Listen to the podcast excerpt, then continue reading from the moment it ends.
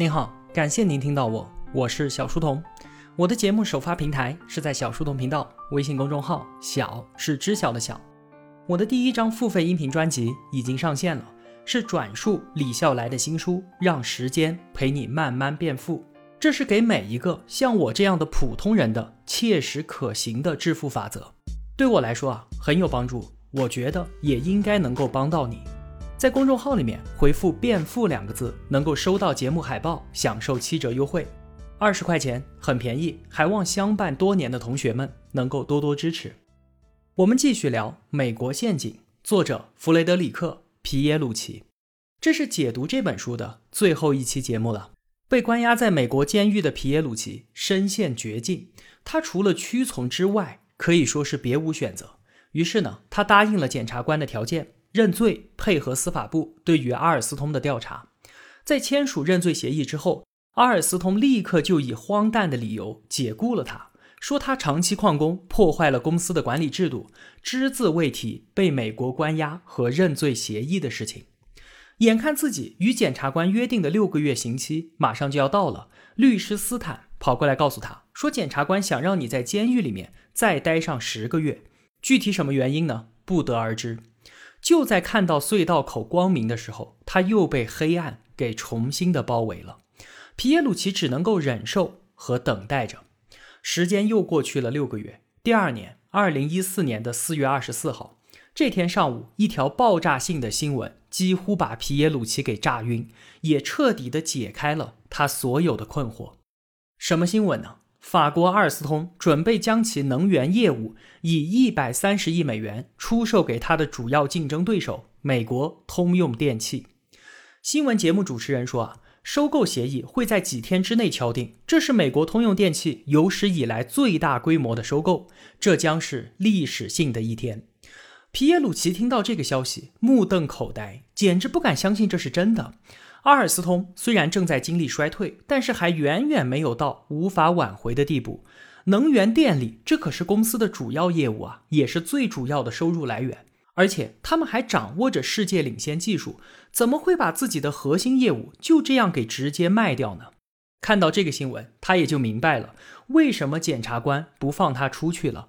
背后还有这么大的动作，一切都还未尘埃落定，怎么能够让他出去制造麻烦呢？你作为一个人质，就好好的在监狱里给我待着吧。在皮耶鲁奇被捕之后，恐怖的气氛就迅速的蔓延到了阿尔斯通的最高层。在他认罪的第二天啊，也就是二零一三年的七月三十号，阿尔斯通的高级副总裁霍斯金斯就被美国司法部起诉。人人自危，惊恐万分。他们每天都在想，美国司法部的名单上下一个人会是谁呢？他们会不会最终起诉到 CEO 伯科隆呢？后来，伯克隆一再的声明，美国司法部的腐败指控没有干扰他的商业选择，但是这很难令人信服。商业当中绝对没有巧合这么一说。就在新闻发布的前一天，霍斯金斯被美国司法部给逮捕了。而就在这个时候，伯克隆正在美国和通用电气进行谈判，自己的副手被抓了，美方施加的压力有多大，可想而知。通用电气这家公司可不一般。创始人呢是大名鼎鼎的爱迪生，公司业务涉及电力、石油、医疗运输以及航空等等的战略领域。它也生产民用产品，和福特、沃尔玛一样，它的产品在每一个美国家庭中都有一席之地，名副其实的美国国宝。旗下的金融子公司更是全球领先的金融机构之一，曾经一度为通用电气贡献了百分之四十的收入。那从二零零八年金融危机之后呢，日子没有之前好过了。于是公司决定回归制造业，而收购阿尔斯通的能源业务就是一个很好的战略选择。与此同时啊，美国从奥巴马上台以来，掀起了再工业化的浪潮，要拉升制造业在国民经济当中的占比，还颁布了美国制造业振兴法案来推进这一政策。你看，所以在这个时候，通用电气的商业目标就和美国政府的政治目标保持一致了。这也是之后美国司法部在收购阿尔斯通这件事情上鼎力支持通用电气的重要原因。当然了，这并不是他们俩第一次合作了。在阿尔斯通之前，通用电气就敏锐地意识到啊，受到腐败案牵连的那些公司是非常理想的猎物。我可以帮你摆平美国司法部，而条件就是收购。通用电气已经通过这样的办法收购了四家公司了，阿尔斯通则是他的第五个猎物。看到新闻和皮耶鲁奇一样震惊的是，离他所在监狱六千公里之外的法国经济工业部长蒙特伯格。要知道。阿尔斯通这家企业可是负责法国五十八座核反应堆汽轮发电机的制造、维护和更新，全球百分之七十五的电力生产设备都是这家公司制造的，就连法国航母戴高乐号的推进汽轮机都是由它提供。这样一家企业利益与国家利益高度相关的战略型企业，竟然悄悄摸摸的就把自己的核心业务卖给了美国人，而他这位部长。竟然和所有人一样，是从新闻当中才知道这件事情的。蒙特伯格知道阿尔斯通正处于困境，在经济危机的背景之下，能源市场低迷。虽然它也是能源巨头，但是相比于美国通用电气和德国西门子，确实要弱小很多。从二零一三年，蒙特伯格就把阿尔斯通相关的事情设为了工作最优先级，时刻关注着，也委托咨询机构为公司的发展做分析研究。在过去的一年时间里面啊，蒙特伯格和 CEO 伯克隆之间有六次会面谈话，每一次都是围绕着阿尔斯通的未来展开的。但是呢，从 CEO 的口中从来就没有听说过要把能源业务给直接卖掉的事情。脾气火爆的蒙特伯格暴跳如雷，他派人把刚刚从美国谈判回来的伯克龙直接从机场接到了他的办公室，可以说是毫不留情的破口大骂。实际上啊，早在九个月之前，也就是二零一三年的八月份，伯克龙与通用电气的谈判就已经开始了。而在这九个月的时间里，蒙特伯格都被蒙在鼓里，他能不气炸吗？这位经济工业部长不愿意眼睁睁地看着法国的工业明珠被拱手送人，他立刻叫停了收购，为自己在商业和法律两个层面发起反击，争取时间。首先是在法律层面。紧急成立了专案组，挖掘美国人勒索阿尔斯通的证据。专案组啊，甚至一路追查到了皮耶鲁奇的案子，并且试图和他建立联系。但是啊，这确实很为难皮耶鲁奇。你想，之所以一直不放他出去，就是不想让他节外生枝。现在还被关押在美国，他的一言一行，美国人都是一清二楚。那如果在这段时间胆敢给蒙特伯格阻止收购计划提供帮助，美国人有的是办法收拾他。所以呢，皮耶鲁奇也只能不情愿地和蒙特伯格保持距离。二十天之后，部长成功地通过了一项为抵制通用电气收购而量身定制的法律。从此之后，若想要收购能源、水利、运输或者是医疗领域的法国企业，必须要得到法国政府的同意。其次，在商业领域呢，蒙特伯格联系了通用电气的另一大竞争对手，同样是欧盟企业的西门子。西门子对于阿尔斯通表现出了极大的兴趣，提出的第一版方案是西门子接手阿尔斯通的能源部门，作为交换呢，也把自己的铁路业务卖给阿尔斯通，这样啊，就同时建立了两个欧洲巨人，法国成为运输业的巨头，德国呢成为能源业巨头，而且还考虑到法国的国家利益，承诺把核能业务还给阿尔斯通。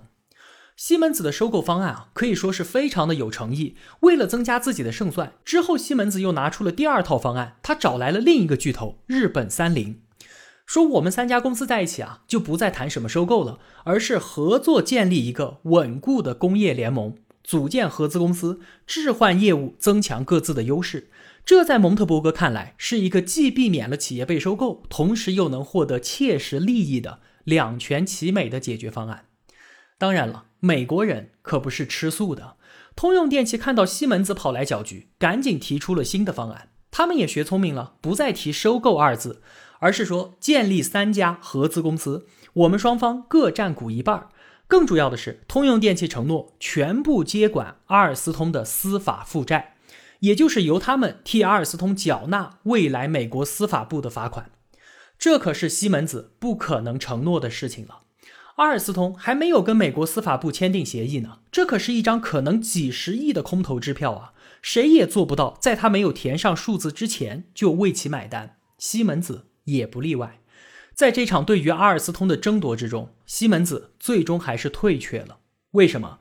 因为美国司法部曾经让他吃尽了苦头，他知道对方的拳头有多硬。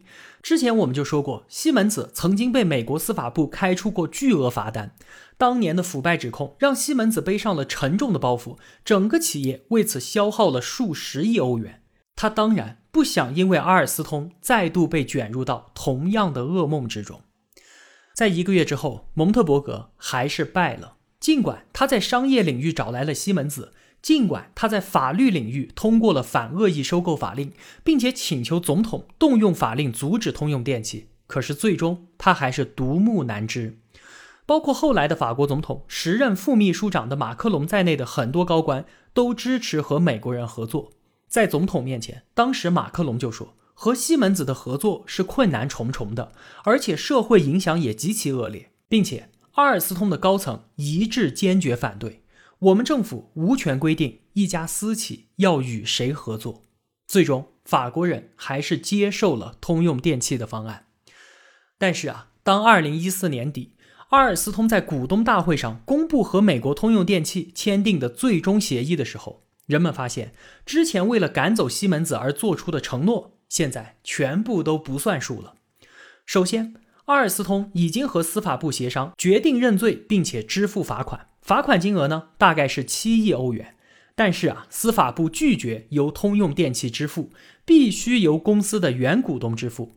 可是当初在通用电气开出条件的时候，司法部没有提出反对意见，而这种沉默只能够证明司法部与通用电气合谋，目的就是为了让西门子出局。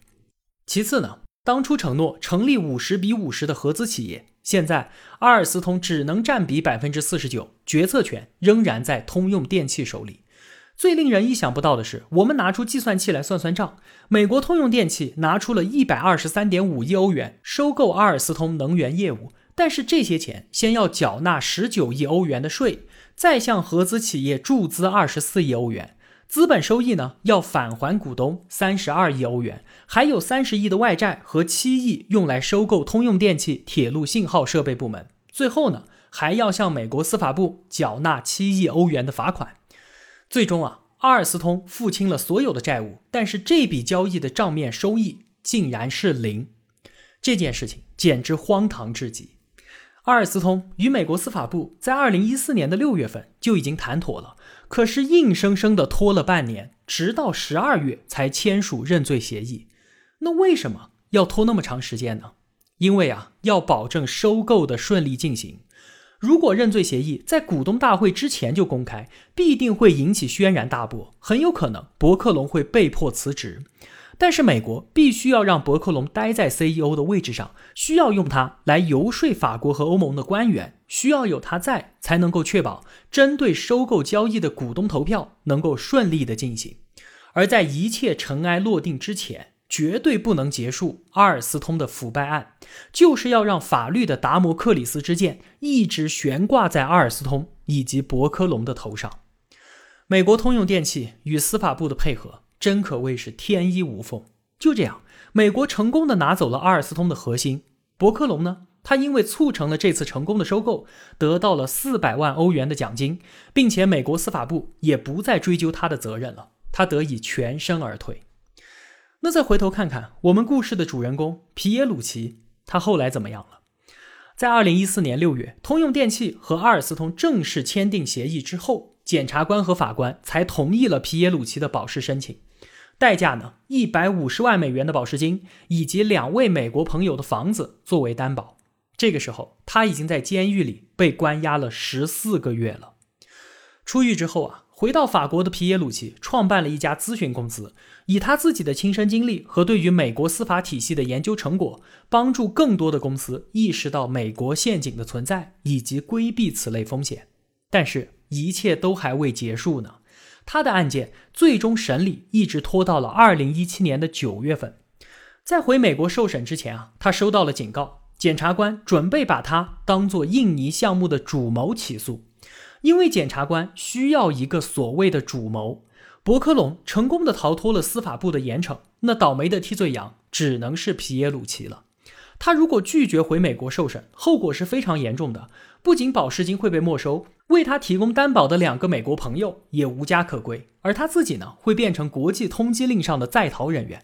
所以，即便如此，他还是只能回。到美国接受审判。最终，皮耶鲁齐被判监禁三十个月，扣除之前已经被关押的时间，以及因为表现良好而获得的宽大处理，他又在美国监狱服刑了十二个月，一直到二零一八年的九月，距离他在美国肯尼迪机场被捕已经过去了五年半的时间。他在美国监狱里度过了二十五个月之后，终于重新获得了自由。法国前总统施密特。早在一九九五年的时候，说过这样一段具有前瞻性的话：法国还浑然不知，美国已经与我们开战了。这是一场持久的、至关重要的经济战争，一场表面上没有伤亡却生死攸关的战争。在本书的最后啊，皮耶鲁奇说，这是一场比军事战争更加复杂、一场不为公众所知的法律战争。如今，美国已经成功的向同盟国施加了一套自己的准则。像是打击恐怖主义、反核武器和打击腐败，这让美国自诩世界警察。凭借着强势的美元和技术力量，美国不仅成为了全球唯一能够颁布域外法的国家，也是唯一能够执行域外法的国家。近二十年来，欧洲各国一直忍受着美国的勒索。德国、法国、英国、意大利、瑞典、荷兰等等这些国家的公司，相继因为贿赂、银行犯罪或者是违反禁运而遭到制裁，数百亿美元的罚款就这样落入到了美国财政部的口袋。仅仅法国企业就缴纳了超过一百三十亿美元的罚款。皮耶鲁奇说：“我们应该醒醒了，奋起反抗，为我们自己赢得一份尊重。”希望啊，皮耶鲁奇的噩梦就此终止。如果企业仍然对此不以为然，对于国际竞争的残酷现状视而不见，对于某些国家的行径置若罔闻，那么我们依然会任人宰割。但愿这本书能够给我们一个洞察世界的角度，帮助我们更加理智的思考。最后啊，还是强调一句：心向光明，却也应该知道黑暗的存在。我们不鼓吹阴谋论，但是邪恶从来不会因为我们视而不见就销声匿迹。好了，《美国陷阱》这本书我们就讲到这儿了。下本书想听什么，可以在留言区告诉我，每一条评论我都会看的。如果我有帮助到您，也希望您愿意帮助我。一个人能够走多远，关键在于与谁同行。我用跨越山海的一路相伴，希望得到您用金钱的称赞。小店里上了新的商品，愿生活中所有的美好都不被辜负。期待您的光临，我是小书童，我在小书童频道与您不见不散。